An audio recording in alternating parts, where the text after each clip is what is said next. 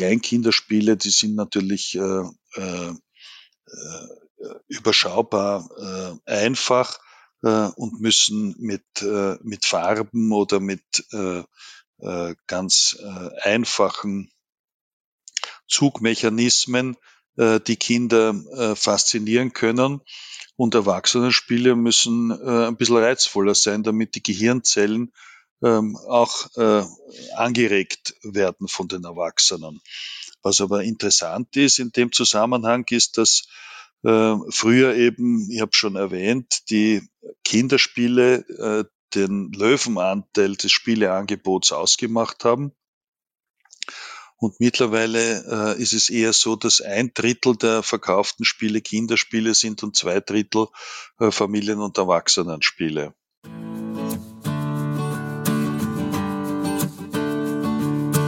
Herzlich willkommen beim Dad's Talk, dem Podcast für Väter, mit eurem Gastgeber Kurt Viertaler von Dad's Life. Im heutigen Dad's Talk habe ich Dieter Strehl, Geschäftsführer vom Piatnik Verlag, zu Gast. Piatnik ist einer der größten Spielkartenhersteller der Welt und schon seit fast unglaublichen 200 Jahren am Markt. Bekannt wurde das österreichische Unternehmen aber auch durch seine Brettspiele, wie zum Beispiel durch den Welthit Activity. Ich habe den Piatnik-Chef unter anderem gefragt, welche Spiele er aktuell empfehlen kann, welche Veränderungen es in diesem Bereich in den vergangenen Jahren gab, was ein gutes Kinderspiel auszeichnet und wie neue Spiele überhaupt zustande kommen. Und nun wünsche ich euch viel Spaß mit der Folge. Herr Strehl, herzlich willkommen beim Dead Talk und vielen Dank, dass Sie sich die Zeit genommen haben. Ja, gerne. Schönen guten Tag. Ja, Herr Strehl, Sie sind ja nicht nur der Geschäftsführer von Piatnik, sondern auch der Ur-Urgroßenkel, wenn ich da richtig recherchiert habe, von Ferdinand Piatnik. Ähm, war da der Weg mit dem Spielegehen im Blut äh, quasi vorgezeichnet oder gab es bei Ihnen auch berufliche Alternativen? Natürlich gab es berufliche Alternativen. Äh, ich bin der Ur-Ur-Enkel des äh, Firmengründers, bin aber nicht der Einzige. Ähm, und mein Ur-Urgroßvater ist auch nicht der Einzige, den ich hatte. Nicht jeder ähm, hat ja viele Einflüsse von verschiedenen Seiten. Je mehr man zurückgeht, ähm, umso mehr Familien kommen da herein äh, ein vorgezeichneter Lebensweg, so wie das vielleicht äh, in, ich weiß nicht, in anderen Firmen oder in königlichen Häusern ist. So war das bei mir überhaupt nicht ähm, und bei uns äh, eigentlich höchst selten. Ich habe bis zum Ende meines Studiums nicht gewusst, ähm, äh, was ich äh, einmal werden äh, äh, mache, was ich einmal machen werde ähm, und ähm, habe halt äh, verschiedene Dinge ausprobiert, war eine Zeit lang bei einer Bank, war eine Zeit lang äh, im Ausland ähm, und habe mir dann gedacht, dass äh, unser Familienunternehmen sehr viele Möglichkeiten bietet, die faszinierend sind und die es in dieser Form woanders nicht so leicht gibt. Das Unternehmen gibt es jetzt schon seit fast 200 Jahren. Ähm, seit wann sind Sie genau dabei? Wann sind Sie eingestiegen? Ich bin, ich bin 1984 eingestiegen, also jetzt seit 37 Jahren äh, dabei und äh, habe in diesen 37 Jahren eine sehr spannende äh, Periode äh, erlebt. Das wäre auch schon meine nächste Frage. Wie hat sich da ähm, der Verlag, also der Spieleverlag jetzt in den vergangenen Jahrzehnten, kann man schon sagen, jetzt ähm, mittlerweile verändert, beziehungsweise auch das Business, in dem Sie tätig sind? Da sind sehr viele Sachen dazugekommen. Das äh, Schöne bei äh, uns, habe ich immer gefunden, in erster Linie, ist, dass wir Sachen machen, die anderen Freude bereiten sollen. Äh, wir wollen gerne, dass unsere Kunden eine schöne, eine lustige Zeit gemeinsam verbringen. Ähm, und, und das kann, kann nicht jeder behaupten, der, ich weiß nicht, Verpackungsmaterial oder, oder, oder Waschmittel herstellt. Äh, insofern fand ich es immer einfach, äh, äh, mich mit den Produkten hier zu identifizieren und auch meinen Freunden und anderen Leuten, mit denen man Privatumgang hat, davon zu erzählen. Was hat sich jetzt in den letzten 37 Jahren verändert? Wie ich gekommen bin, ähm, war Österreich unser größter Markt. Und die Exporte waren weniger als die Hälfte des Umsatzes. Und wir haben zu drei Viertel von Spielkarten gelebt und zu einem Viertel von Gesellschaftsspielen. All das ist Vergangenheit und wenn es noch so noch immer so wäre, würde es uns nicht mehr geben. weil die Entwicklung ist weitergegangen und die Brettspiele haben eine unglaubliche Erfolgsstory gehabt in den letzten 37 Jahren. Dadurch, dass neue Zielgruppen erschlossen worden sind, wie ich begonnen habe, waren äh, acht bis zehnjährige Buben die Hauptzielgruppe für Brettspiele. Das ist natürlich jetzt ganz anders. Das ist eher die Hauptzielgruppe für Samsung oder Apple. Ähm, das bedeutet nicht, dass die ihr ganzes Leben dabei bleiben werden, aber wenn sie so alt sind, machen sie gerne das und wischen mit großer Begeisterung. Bei äh, den Brettspielen war die große Veränderung, dass die Erwachsenen-Zielgruppe dazugekommen ist. Äh, da war das Quizspiel Trivial Pursuit äh, eigentlich der Gamechanger. Wir haben dieses Spiel damals äh, vom englischen Hersteller nach Österreich gebracht und hier eingeführt und viele Jahre später äh, ist es dann von dem Engländer Sans Serif haben die geheißen ähm, an Hasbro verkauft worden.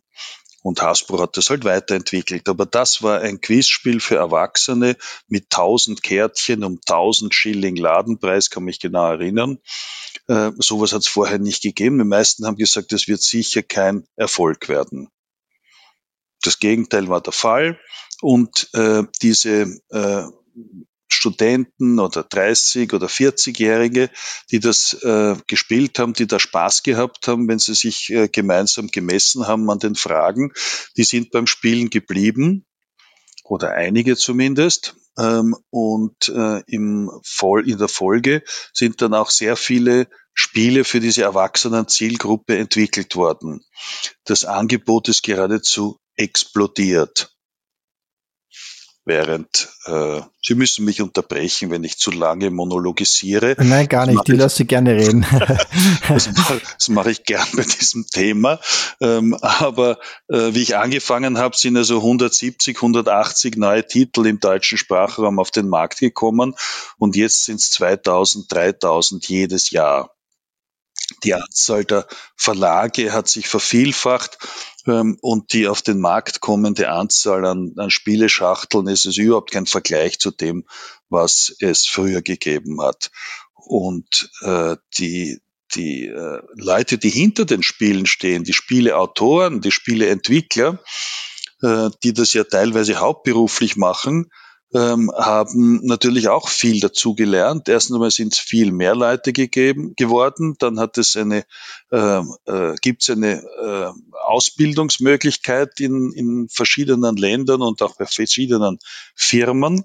Und äh, das Ergebnis ist, dass die Brettspiele viel raffinierter und besser komponiert sind als das Durchschnittsprodukt, das es vor 40 Jahren gegeben hat. All das hat dazu geführt, dass die ähm, die Brettspiele eben äh, einen äh, erfreulichen Aufschwung genommen haben, der kontinuierlich gewesen ist. Im letzten Jahr ist was anderes dazugekommen, nämlich die äh, leidige äh, Corona-Pandemie. Äh, und das hat den Brettspielen noch einen zusätzlichen Push gegeben, weil halt viele Leute äh, zu Hause etwas gesucht haben, was sie mit ihrer Familie äh, oder den Menschen, die mit ihnen gemeinsam äh, in einem Haushalt leben, tun konnten. Äh, und was ein bisschen anders ist, als, äh, als nur in einen Flachbildschirm zu schauen, sondern wo es eben ein unmittelbares Erleben gibt äh, und man so richtig spürt, wenn sich der andere freut, wenn was lustig ist oder wenn er sich ärgert, weil er einen Fehler gemacht hat oder besiegt worden ist. Hat sich diese Entwicklung, weil Sie sprechen ja von Explosion quasi in den letzten Jahrzehnten, hat sich die Entwicklung überrascht da persönlich? Ähm, speziell, wenn man eben, wie Sie schon angesprochen haben, Apple, Samsung ist ja auch die Digitalisierung sozusagen. Man hat, man könnte vielleicht den Eindruck gewinnen, die Jüngeren äh, oder die jüngere Generation ist jetzt dem Spiel nicht mehr so zugewandt, sondern macht das alles irgendwie digital. Sind Sie da, sind Sie überrascht, dass diese Entwicklung so vonstatten ging? Ich bin überrascht, dass ähm, äh, die Brettspiele so erfolgreich geworden sind und die Kartenspiele ihre äh, gigantisch dominierende Rolle äh, etwas verloren haben, weil ich das, an, das andersrum geglaubt habe.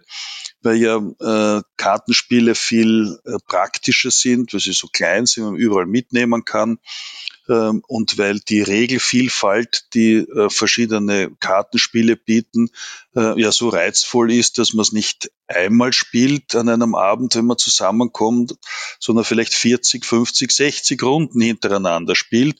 Etwas, was die Kartenspiele sehr deutlich von den Brettspielen unterscheidet. Wenn jetzt jemand sehr gern DKT spielt, wird er nicht nach den zwei Stunden, die das vielleicht durchschnittlich dauert, gleich ein zweites Mal und dann noch ein drittes Mal spielen. Kartenspielrunden, wie wir wissen, dauern manchmal bis um drei in der Früh oder noch länger. Ähm, also habe ich gedacht, dass das mit dem Kartenspielen äh, so weitergehen wird und die Brettspiele ähm, halt vielleicht ein bisschen durch die neuen Zielgruppen dazu gewinnen. Äh, aber dass das so lebendig geworden ist, habe ich nicht gedacht. Ich wusste natürlich auch nicht, wie erfolgreich die Preise sind, die Spiele gewinnen können. In erster Linie ist hier der Spiel des Jahrespreis von der Jury in Deutschland zu nennen, wo es eben jetzt auch einen Kinderspielpreis und einen Kennerspielpreis für kompliziertere Spiele gibt. Ähm, die haben meistens äh, gute Sachen ausgewählt, die dann den Leuten, die es gekauft haben, auch gefallen haben. Und daher äh, hat das sehr stark zugenommen. Wenn man so einen Preis gewinnt, dann äh, hat man in einem Tag 50, 60, 70 oder noch mehr tausend Stück verkauft, weil alle großen Verteiler wissen, das ist was Gutes, das brauche ich für äh, die Weihnachtssaison, fürs Weihnachtsgeschäft. Das muss ich rechtzeitig bestellen, weil sonst kriege ich es nicht. Und äh, dieser Preis hat damit äh, äh, sehr viele Leute zum Spielen gebracht. Und das Zweite waren die Spielefeste, wie sie auch in Wien äh, ganz am Anfang der Entwicklung schon äh, organisiert worden sind, ursprünglich im sogenannten Messepalast, der jetzt Museumsquartier heißt, schon seit vielen Jahren äh, und früher eben ein Ausstellungszentrum gewesen ist und später dann im Austria Center. Jetzt ganz, ganz allgemein gefragt, warum glauben Sie, hat analoge Spielen sozusagen ähm, noch immer so große Vorteile oder warum ist es so beliebt, weil es da auch um Emotionen, um Reaktionen geht oder was macht es aus Ihrer Sicht aus? Erstens einmal ist es ein Faktum, dass es so ist, weil die Millionen Schachteln, die da jedes Jahr äh, von den Bändern laufen, eben auch Käufer finden. Ähm, und äh, viele Leute, die das äh, nicht so kennen, sind irgendwie verwundert und stellen dann alle diese Frage, die Sie jetzt auch gestellt haben. Wenn man dann einmal ins Austria Center geht oder äh, nach München oder nach äh, Berlin oder nach Essen, äh, wo die, diese Veranstaltungen sind oder nach Stuttgart. Und man geht dort in ein Messegelände hinein und sieht dort zehntausende Leute, die am Boden liegen und Brettspiele spielen, dann fragt man das nicht mehr, weil dann erkennt man, da gibt's offensichtlich wirklich wahnsinnig viele Leute, denen das Spaß macht ähm, und Freude bereitet nur um eine weitere Zahl zu nennen, in Essen hat das natürlich 2020 nicht stattgefunden wegen der Pandemie, aber 2019 war die letzte Veranstaltung, war vier Tage offen und waren über 200.000 Besucher und es waren über 1000 Brettspielverlage aus aller Welt als Aussteller dort. Also es ist eine richtige Gigantenveranstaltung und äh, es gibt sehr viele Leute, die es gerne machen, weil sie sich einfach ger gerne gemeinsam mit, äh, mit sowas Analogem beschäftigen. Und wieder ein Denkfehler, den ich gehabt habe früher. Ich habe gedacht, so komplizierte Erwachsenenspiele, wo viele Holzmännchen äh, vorkommen und wo Kartonteile drinnen sind, die man zuerst aus einem Karton herausdrücken muss und dann muss man dem einen Mitspieler 17 geben, dem anderen 23 und er hat dann eine, eine Auslage von vielen so kleinen äh, Tupferln vor sich. Ich habe gedacht, das wird sofort ins Internet gehen oder äh, auf eine digitale Plattform gehen, weil das ist ja relativ mühsam, das zu unter, unter Kontrolle zu halten, nichts zu verlieren und das immer wieder abzuzählen. Das stimmt aber nicht. Es gibt ganz, ganz viele solche Spiele, äh, wo ähm, erwachsene Männer rundherum sitzen und mit Begeisterung mit diesen Dingen hantieren. Analog hantieren. Also äh, Sie sehen, so kann man sich äh, irren, auch wenn man mitten in der Branche ist. ähm, und wenn man das Ganze eben jahrelang verfolgt. Und so wie Sie erzählt haben, sozusagen die Brettspiele haben jetzt ganz klar die Kartenspiele abgelöst, oder? Oder sind die Kartenspiele einfach auf einem sehr hohen Niveau eingebrochen? Oder ist das jetzt quasi tot, das Kartenspiel, und das spielen nur noch die 50 plus oder 40 plus Leute? Nein, das Kartenspiel ist gar nicht tot und es gibt viel mehr Kartenspieler als Brettspieler. Aber ein Kartenspiel ist viel billiger als ein Brettspiel äh, und es gibt ähm, weniger neue Kartenspiele zu diesen klassischen Angeboten. Aber wenn Sie mit Brettspielern reden, dann werden Ihnen die was erzählen von Turnieren, wo hunderte Leute teilnehmen und die in verschiedenen Ländern und Kontinenten stattfinden. Äh, Tarok ist ein österreichisches Kartenspiel. Da gibt's, äh, ist in, bei uns populär seit den Zeiten von Maria Theresia. Und es gibt in Oberösterreich einen Reifeisen Tarok Cup jedes Jahr, wo in verschiedenen Wirtshäusern verschiedene Runden gespielt werden und dann gibt es eine Endausscheidung. Wissen Sie, wie viele Spieler da in Österreich fürs Tarokieren äh, eingetragen sind für diesen Raiffeisen Tarok Cup. Tarok ist kein einfaches Spiel. Da braucht man lange und es ist nicht so wie DKT, wo man das zweimal gespielt hat und man ist ein Meister. Äh, da muss man schon Jahre investieren, um da wirklich gut zu werden. Und in Oberösterreich sind 5000 Spieler eingetragen, nur für den Tarok Cup. Also von Tod ist überhaupt keine Rede, ähm, sondern es ist auf einem hohen Niveau ähm, stehen geblieben sozusagen. Ähm, und, äh, und es hat sich äh, ein bisschen verändert, äh, weil es äh, eben unter den Achtjährigen nicht mehr so viele gibt, die, die das gerne machen, weil in Wirtshäusern auch weniger gespielt wird äh, und man diese ähm, Herrenrunden, Sie wissen wahrscheinlich, was ich meine, wo dann äh, flotte Reden geschwungen werden und wo äh, einer dominiert und gewinnt und die, die Buben schauen zu und denken sich, so ein toller Hecht möchte ich auch einmal werden. Äh, das, das gibt's weniger. Ähm, und äh, daher ist das äh, durchschnittliche Spieleralter ein bisschen gestiegen. Und dann ist es eben auch so, dass, äh, dass das Kartenspiel eine, eine längere äh, ein längeres Studium braucht. Du musst es längere Zeit betreiben, einfach um das gut zu können. Das ist zwar beim, weiß ich nicht, Tennis oder beim Golf auch nicht anders, ähm, aber es äh, ist halt nicht so flüchtig wie viele andere Beschäftigungen, die äh, äh, jüngere Leute heutzutage gerne machen, weil sie aus dem unglaublichen Angebot, was jedem zur Verfügung steht, halt äh, gerne mehrere Dinge aussuchen und sich nicht äh, auf eins allein fokussieren wollen. Aber ich mache mir, mach mir keine Sorgen, ich wollte nur noch sagen, ich mache mir keine Sorgen ums Kartenspiel. Ähm, das ähm, äh, bietet, äh, wie man vielleicht weiß und wie man vielleicht auch im Freibad beobachten kann, wo immer wieder Kartenspielrunden zu finden sind.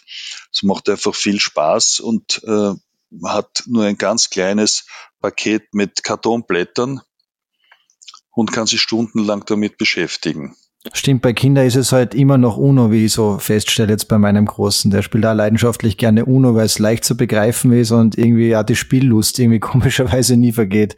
Das, äh, das Uno ist, äh, ist super, super erfolgreiches Kartenspiel ähm, und äh, zeigt halt, wie die Amerikaner es schaffen, aus einer, wie soll ich sagen, überschaubar komplexen Idee ähm, einen äh, äh, Welterfolg zu machen.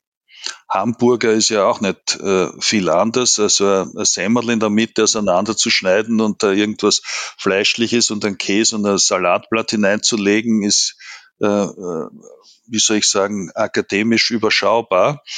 Ähm, und trotzdem gibt's etliche Ketten, die milliardenschwer geworden sind mit dieser simple Idee. Ähm, und das äh, UNO ist ja äh, vorher schon bekannt gewesen unter dem Namen Mau Mau. Jeder hatte ein Kartenspiel oder ein doppeltes Doppelräumi oder Jolly, wie die meisten Leute sagen, zu Hause, mit denen man ganz viele verschiedene Spiele spielen kann und Mau Mau war eins davon. Und die Amerikaner haben halt aus Mau Mau UNO gemacht mit dem Vorteil, nachdem sie es populär gemacht hatten, dass man nur ihr Spiel kaufen kann und nur sie ein Kartenspiel namens Uno ähm, eben äh, produzieren und verkaufen dürfen. Dadurch haben sie es gewisserweise monopolisiert und haben ein Bombengeschäft ausgemacht. Absolut, ja. Ähm, weil ich vorher noch fragen wollte, wegen der Digitalisierung eben. Ähm, Sie sind ja auch quasi ein bisschen mit aufgesprungen mit DKT Smart. Ähm, ist es für Spielehersteller zwingend notwendig, sozusagen auf den digitalen Zug aufzuspringen, um dann doch auch am Puls der Zeit zu bleiben? Ist das ein notwendiges Übel dann? Die Digitalisierung bietet Möglichkeiten ähm, die oder die digitalen Gimmicks, die zu haben sind, bieten Möglichkeiten, äh, um das Spielerlebnis ein bisschen abwechslungsreicher oder, oder neuartig zu machen. Äh, bis dato ist noch äh, kein Welterfolg aus dieser Idee geboren worden, obwohl es seit Jahrzehnten versucht wird. Aber es gibt eine Reihe von Spielen, wo halt äh, digitale Gimmicks vorkommen. Wir haben ein Spiel, das vor allem in England und in Frankreich sehr populär geworden ist, das heißt Tic Tac Boom oder Pass the Bomb auf Englisch. Ähm, äh, wo eine, eine Bombe drinnen ist, die unterschiedlich lange tickt, bis sie Bumm macht am Ende des Tickens. Äh, und in dieser Zeit muss, muss eine Runde von Mitspielern Worte finden, in der eine Buchstaben, in denen eine Buchstabenkombination vorkommt, die auf einer Karte vorgegeben ist. Also wenn auf der Karte zum Beispiel ER steht, dann müssen Sie Worte so wie Erwachsener sagen äh, und dann können Sie die Bombe weitergeben. Und zwar so lange, bis einer drankommt, der, bevor er etwas sagen kann, äh, diese Bombe äh, Bumm machen hört. Dann hat er die Runde verloren, muss zur Strafe die Karte behalten. Nächste Karte wird gezogen, es geht wieder weiter. Ähm, von dieser Idee haben wir über acht Millionen Stück verkauft mittlerweile. Ähm, und diese Bombe hat natürlich einen Chip drinnen, der dieses unterschiedlich lange Ticken ermöglicht. Das kann ich auf analoge Art und Weise mit einer Sanduhr oder mit einem Würfel oder mit irgendeinem ähnlichen Instrument nicht erzeugen. Dazu brauche ich was Digitales. Daher ist es äh, natürlich in diesen Spielablauf, in diesen einfachen eingebettet und bietet etwas, was, äh, was die ganze Sache spannend macht. Außerdem, wenn man das mit Kindern spielt und so eine, eine Bombe wie aus einem mexikanischen Comic vor sich sehen, vor sich sieht mit einer äh, Zündschnur, äh, dann sind alle ganz gepackt und ganz aufgeregt, wenn das so tickt, wenn sie an die Reihe kommen. Und, äh, und da sind sie äh, ganz bei der Sache und finden das super spannend. Ähm, und äh, sowas ähnliches probieren wir halt jetzt gemeinsam mit äh, Rudi Games, äh, einer Linzer ähm, Spielefirma, die sich auf solche Hybridangebote, wie man sagt, äh, äh, konzentriert haben ähm, und haben ein Smart DKT herausgebracht, wo man eben eine App äh, gratis auf sein Smartphone oder Tablet lädt äh, und diese App führt einen durch das Spiel und führt auch dazu, dass die Mietpreise sich in jeder Runde verändern und andere Elemente auch, die ohne dieser App so nicht oder nicht leicht machbar wären. Und, ähm, und ich habe selber gespielt und muss Ihnen sagen, ist eine, eine wirklich äh, tolle Sache und macht das äh, DKT-Spiel Vergnügen nicht anders, aber äh, ein bisschen reichhaltiger und interessanter. Also jeder, der DKT spielt oder weiß, wie das geht, der wird nicht irgendwie verwirrt sein. Ähm, es ist ähm, äh, im, in großen Zügen äh, dem Originalspiel sehr ähnlich, äh, aber es bietet lustige Gimmicks äh, durch diese App, die das spannend machen. Und es sind natürlich alle zehn Landeshauptstädte oder alle äh, äh, neun haben wir ja nur.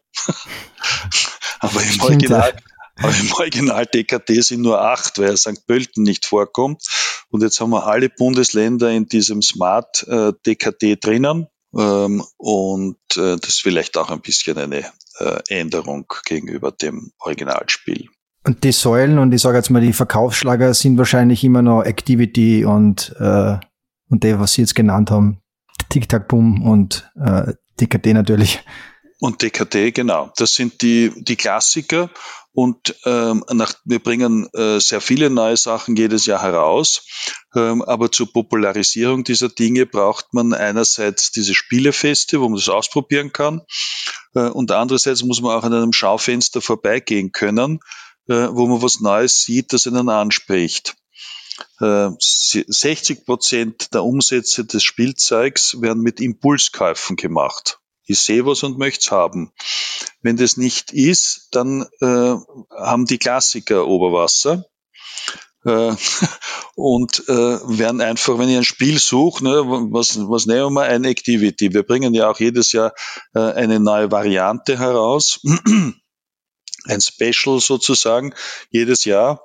Ähm, also wir haben noch nie, also nicht einmal annähernd so viel Activity verkauft im letzten Jahr. Es war auch das 30-jährige Jubiläum von Activity und wir haben sehr viel Geld in Social Media und in äh, digitale PR gesteckt und das hat sich ausgezahlt. Wie läuft so ein Entwicklungsprozess für so einem Spiel üblicherweise ab? Bekommen Sie da hunderte, tausende Ideen pro Monat geschickt von professionellen Spieleautoren, von Leuten, die glauben, sie haben was äh, Tolles erfunden oder wie läuft sowas normalerweise ab? Genauso wie Sie sagen, nur okay. sind es nicht, nicht Tausende pro Monat, sondern es sind vielleicht ein paar hundert oder tausend im Jahr. Okay. Das genügt, genügt auch. Und wie entscheiden Sie dann? Ähm, subjektiv. Okay. Es ist immer subjektive Entscheidung, nicht? Ich meine, äh, Sie wissen, äh, vergleichbar ist zum Beispiel ein Kinofilm. Da gibt es ganz tolle Regisseure und super erfolgreiche Schauspieler, die hin und wieder einen Totalflop produzieren, weil es so schwer vorherzusehen ist, wie das Publikum reagieren wird oder wie das Ding dann am Ende auch aussehen wird. Und wenn Sie eine Spielidee ankaufen, ist es ein bisschen so ähnlich. Äh, man weiß zu dem Zeitpunkt nicht genau, äh, wie es heißen wird, wie es ausschauen wird und wie es ankommen wird. Ähm, und äh, was ich jetzt so ein bisschen schnodrig sage, ist natürlich nicht die ganze Geschichte. Ähm, wir äh, bekommen eben diese Spielen, diese vielen äh, Spielemuster ähm, und probieren die aus und haben auch Testgruppen, die das ausprobieren und die einem dann ein Feedback äh, geben und Bögen mit Fragen ausfüllen und aufgrund dieser Informationen streicht man dann die Liste zusammen, bis man eben eine kurze äh, Chancenliste hat, aus der man dann auswählen kann. Gibt es Spielideen, die Sie abgelehnt haben, die dann woanders groß geworden sind, wo Sie im Nachhinein sagen, verdammt, hätte ich da auch irgendwie zugesagt? Da gibt's ganz viele. Trivial Pursuit ist ein solches Beispiel. Nicht, dass wir das abgelehnt hätten, aber da ist bekannt, dass das niemand wollte am Anfang. Siedler von Katan ist ein anderes Beispiel, das wollte auch keiner haben. Äh, nachträglich sind alle immer gescheit. Äh, Im Vorhinein äh, muss man diese Entscheidung ja auf äh, irgendeine Basis stellen. Und was ist meistens die Basis? Das ist die Erfahrung. Das heißt, man weiß, was früher gut verkauft hat, erfolgreich gewesen ist oder derzeit erfolgreich ist. Und das ist immer ein bisschen die Richtschnur natürlich beim Entscheiden.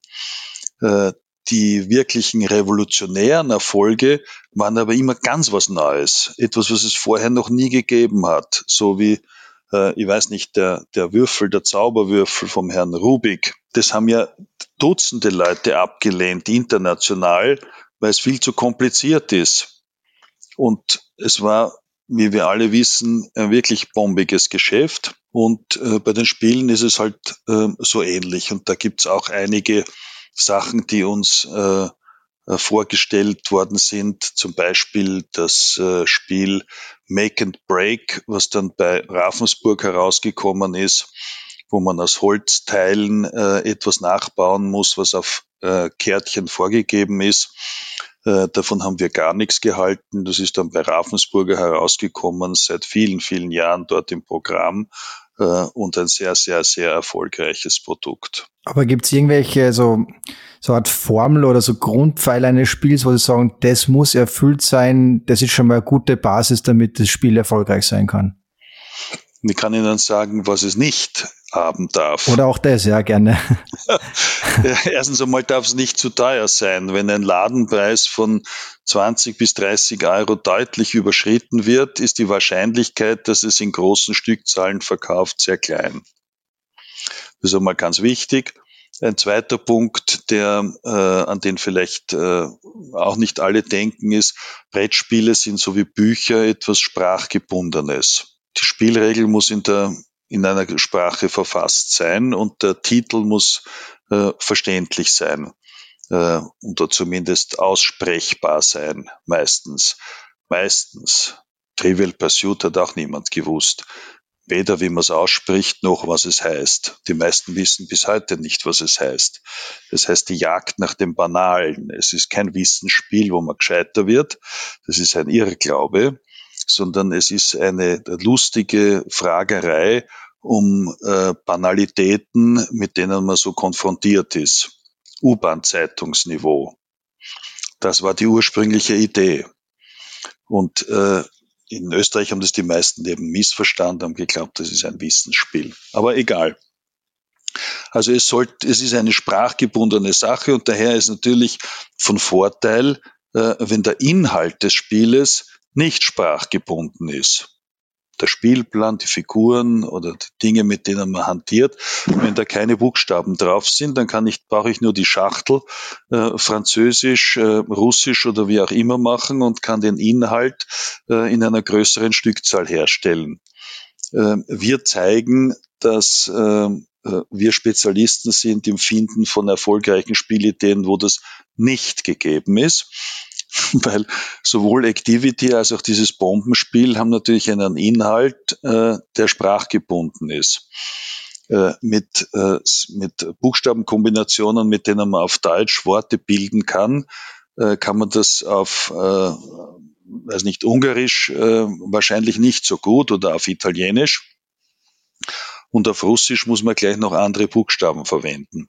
Aber theoretisch wäre es natürlich reizvoll, ein Spiel zu haben, wo der Inhalt nicht sprachgebunden ist und das auch sehr erfolgreich ist. Dann gibt es auch eine ganze Reihe von, von anderen Dingen. Es gibt gewisse Themen, äh, die nicht so erfolgreich sind. Lustigerweise sind meistens Raumschiff- oder Raumfahrtspiele nicht erfolgreich gewesen. Detektivspiele oder Piratenspiele hingegen schon.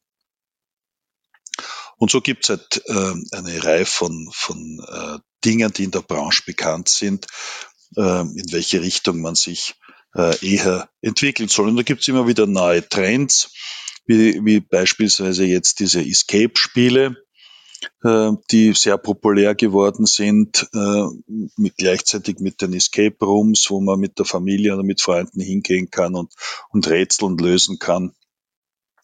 Das sind halt die Wellen, die die im Laufe der Entwicklung immer wieder dazukommen. Wenn man jetzt Erwachsenenspiele und Kinderspiele gegenüberstellt, in welchen grundlegenden Kriterien unterscheiden sich diese Spiele? Also was müssen Kinderspiele vielleicht haben oder nicht haben, damit sie für Kinder attraktiv sind? Oder wo sind denn da die Unterscheidungsmerkmale? Das kommt darauf an. Also Kleinkinderspiele, die sind natürlich äh, äh, äh überschaubar äh, einfach äh, und müssen mit, äh, mit Farben oder mit äh, äh, ganz äh, einfachen Zugmechanismen die Kinder faszinieren können. Und Erwachsenenspiele müssen ein bisschen reizvoller sein, damit die Gehirnzellen ähm, auch angeregt werden von den Erwachsenen. Was aber interessant ist in dem Zusammenhang ist, dass äh, früher eben, ich habe schon erwähnt, die Kinderspiele äh, den Löwenanteil des Spieleangebots ausgemacht haben. Und mittlerweile äh, ist es eher so, dass ein Drittel der verkauften Spiele Kinderspiele sind und zwei Drittel äh, Familien- und Erwachsenenspiele. Ich habe nämlich im Vorfeld auch, ähm, also im Vorfeld auf dieses Gespräch, eine Studie gelesen vom äh, Max-Planck-Institut für Bildungsforschung und da ist unter anderem auch die Aufmerksamkeitsspanne behandelt worden, die immer mehr sinkt sozusagen. Hat das auch aus Ihrer Sicht Auswirkungen ähm, auf die Spieleentwicklung? Also müssen Spiele jetzt immer schnelllebiger werden und der Spielrunde muss immer kürzer werden, damit die Kinder oder auch vielleicht Erwachsenen da überhaupt noch dranbleiben am Spiel? Was sich deutlich geändert hat, ist die Struktur und die Art und Weise, wie Spielregeln geschrieben werden oder äh, gestaltet werden. Während das früher halt so wie Zeitungen äh, so schwarz-weiß Wüsten gewesen sind mit wenigen Abbildungen, äh, wird das heutzutage ein bisschen comichaft äh, und mit sehr viel Darstellungen und Absätzen und Beispielen und Erklärungen aufgelockert, damit es halt leichter aufnehmbar ist. Aber Sie haben recht, es äh, wird, ist davon die Rede, dass die Aufmerksamkeitsspanne äh, äh, der, der Menschen sinkt. Da wird behauptet, dass Goldfische sich länger konzentrieren können äh, als Menschen, die schwer übertrieben. Ähm, ähm, Na gut, bei manchen vielleicht stimmt's, aber. ähm, es ist ja auch so, dass ähm, Gesellschaftsspiele nicht etwas äh, ist wie, ich weiß nicht, äh, Fruchtjoghurt, was äh, mehr oder weniger jeden Menschen, der äh, Joghurt verträgt, äh, äh, angeboten werden kann und äh, verkauft werden äh, möchte, ähm, sondern Brettspiele sind halt äh, eine der Möglichkeiten der Freizeitgestaltung, genauso wie eben verschiedene Sportarten das sind oder ein Musikinstrument spielen äh, oder äh, äh, irgendwelche äh, oder Darts werfen oder Billard spielen, ich weiß nicht was. Ähm, das heißt, ähm, man, man wird nie 100 Prozent der Leute erreichen, weil es dazu zu viele äh, Möglichkeiten gibt. Aber Aufmerksamkeitsspanne, ähm, es ist halt äh, relativ. heutzutage finden viele junge Leute es sehr einfach intuitiv, äh, ihr iPad in Gang zu setzen oder ihr Tablet und sich da mit verschiedenen Apps und anderen Dingen zu beschäftigen. Wenn sie das ihren Großeltern ähm, sagen, sie sollen das machen, dann werden die scheitern. Das sind aber die mit der langen Aufmerksamkeitsspanne. Also es ist nicht so einfach. Ähm, auf der anderen Seite wird ja auch behauptet, dass der Intelligenzquotient sinkt. Seit 20 Jahren schon werden die Leute dümmer. Und jetzt kann man sich fragen, warum ist das so? Oder ist das überhaupt wahr? weil die äh, formale Bildung steigt ja immer mehr. Nicht? Es gab noch nie so viele Universitäts- oder Fachhochschulabsolventen in Österreich wie in den letzten Jahren. Wie, wie kann das daher sein, dass der Durchschnittsmensch äh, weniger IQ hat als früher? Also wir befinden uns halt äh, in einer Situation, wo wir in einem Informationsdurcheinander sind. Äh, man merkt es auch bei den vielen äh, Virologen, mit denen wir in den letzten eineinhalb Jahren zu tun hatten, äh, die einem alle möglichen Geschichten zu Corona erzählt haben die nicht immer parallel gewesen sind, sondern äh, bisschen konfliktionär manchmal das Leben hat so an sich, dass es nicht eine Einbahnstraße ist, sondern so ein bisschen ein Durcheinander ist. Ja, man könnte vielleicht auch sagen, das analoge Spielen könnte auch ein Gegenpol sein zu dieser sinkenden Aufmerksamkeitsspanne, oder? Also, dass sie wirklich auch Menschen, ohne dass sie aufs Handy schauen, einmal zwei Stunden sich fesseln lassen von einem Gesellschaftsspiel. Gut, zwei Stunden ist es eh meistens nicht, aber zumindest eine gewisse Zeit ähm, alles vergessen und sie wirklich aufs Spiel konzentrieren, könnte auch ein Gegenpol sein zu dieser Entwicklung. Natürlich, das sagen ja auch manche, dass das ein digitales äh, Detox, äh, Detox-Strategie ist, äh, wenn man sich mit so einer analogen Sache beschäftigt. Und Sie haben das ganz richtig gesagt, wenn man einmal in den Flow hineinkommt, wenn man alles um sich vergisst und nur äh, in diesem Spiel jetzt denkt und sich freiwillig diesen Regeln unterwirft, dann äh, äh, vergisst man halt äh, Sorgen oder Ängste, die man sonst vielleicht hat. Äh, und insofern ist es äh, eine Erholungsphase und auch eine Konzentrationsphase natürlich. Was ich mir immer wieder frage ist, ähm, gibt's, also sind wirklich noch Ideen offen? Gibt's jedes Jahr so viele Ideen, dass Sie, keine Ahnung, wie viele Spiele Sie pro Jahr rausbringen, aber haben Sie nie die Angst, dass da irgendwie nichts mehr nachkommen kann, weil jede Geschichte schon mal erzählt worden ist, irgendwie in Spielform? Nein, habe ich nicht, weil das müsste ja sonst einem Krimi-Autor ähnlich gehen äh, oder einem Musikkomponisten. Die Möglichkeiten sind äh, nicht unendlich, aber äh, Milliarden an, an, an denkbaren Dingen stehen einem zur Verfügung. Nicht bei den Kinderspielen, wo äh, Memory-artige und, und, und Farbspiele äh, für zwei- oder dreijährige äh, überwiegen. Ähm, da äh, gibt es nicht so viele Möglichkeiten, aber wenn das äh, Spieleralter etwas ansteigt und die äh, Spielregel komplexer werden kann, dann sind die Möglichkeiten nahezu unendlich. Was ist Ihr Lieblingsspiel? Soweit ich das gelesen habe, spielen Sie gern Tarok, ähm, aber gibt es noch ein Gesellschaftsspiel, das Sie fasziniert und fesselt? Ja, mir äh, gefallen äh, immer wieder die äh, neuen Spiele, die wir äh, herausbringen, weil ich die natürlich auch äh, selber spiele oder spielen darf. Viele stellen sich ja das äh, paradiesisch vor, wenn man in einer Firma arbeitet, die äh, Spielzeug oder Spiele herausbringt. Aber seien Sie versichert, wenn man an einem Nachmittag äh, zehn Spielkonzepte äh, konzentriert durchspielen soll und sich nachher äh, eine Meinung bilden möchte, dann ähm, artet das schon ein bisschen in Richtung Arbeit aus. Ich habe äh, vor kurzem das Smart DKT äh, mit äh, meiner Familie ganz durchgespielt. Das hat mir sehr gut gefallen. Spielen Sie Spiele aus anderen Verlagshäusern auch oder ist das verpönt zu Hause? Na, überhaupt nicht. Im Gegenteil. Ich spiele gerne äh, in, von anderen Verlagen auch Spiele. Ähm, und äh, ich nehme auch an Veranstaltungen teil, äh, wo Verlagsvertreter von äh, Mitbewerbern äh, genauso hinkommen und dann sitze ich halt an einem Tisch mit äh, einem Menschen von Ravensburg, einem Menschen von Kosmos oder einem Menschen von Hasbro und wir spielen gemeinsam äh, Spiele, die von Autoren vorgestellt werden. Das ist sehr spannend, wenn man dann sieht, wie die Mitbewerber verschiedene Ideen einschätzen und wie man selber dazu steht. Und das geht nur deswegen, weil es so wahnsinnig viele Ideen gibt. Es gibt keinen Mangel an Spielideen. Äh, jeder könnte jedes Jahr zehnmal so viele Spiele herausbringen, wie er tatsächlich es dann tut. Okay, also es gibt viel mehr Angebot als Nachfrage sozusagen von den Verlagen. Und deswegen das amikalere Verhältnis wahrscheinlich, wie jetzt vielleicht sonst unter Mitbewerb das üblich ist. Ich weiß nicht, wie das bei Musikverlagen sind, ist, ob, ob die sich die äh, Musik von Mitbewerbern anhören. Ich würde glauben schon. Äh, und ich würde glauben, dass sie auch gemeinsam auf Musikfestivals oder irgendwelche Dinge gehen. Musiker tun das ja zweifellos. Die treten hintereinander in dem gleichen Setting auf. Ähm, also es ist nicht äh, so, dass der Wettbewerb äh, einen normalen Umgang miteinander verhindert. Aber weil Sie eben vorher das Hamburger Beispiel genannt haben, ich glaube, der McDonalds-Chef wird wahrscheinlich nicht zu Burger King gehen, oder? Das könnte sein, ja. Ich weiß es nicht.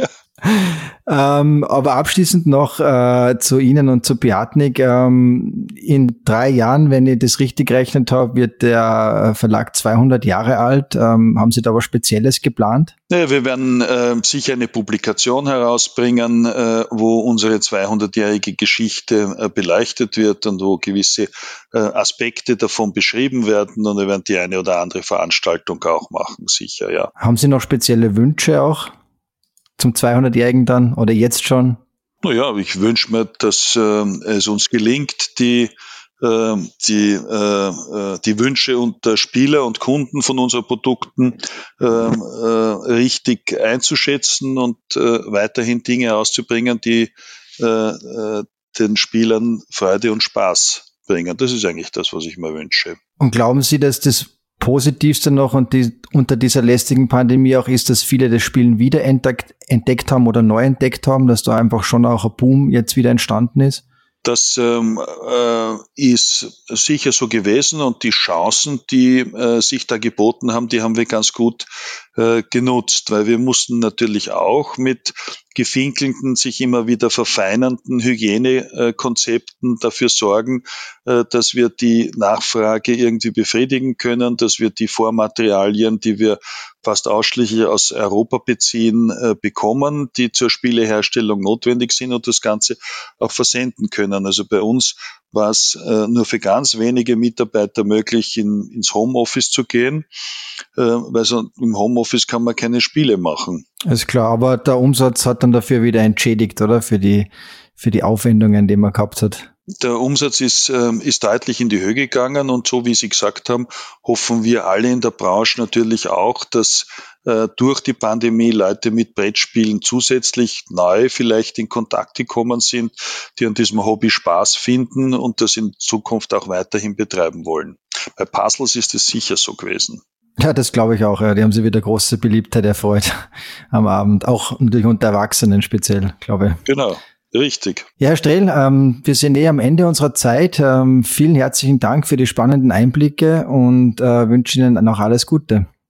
Herr Vital, vielen Dank. Danke für die Einladung äh, und äh, vielleicht bis demnächst.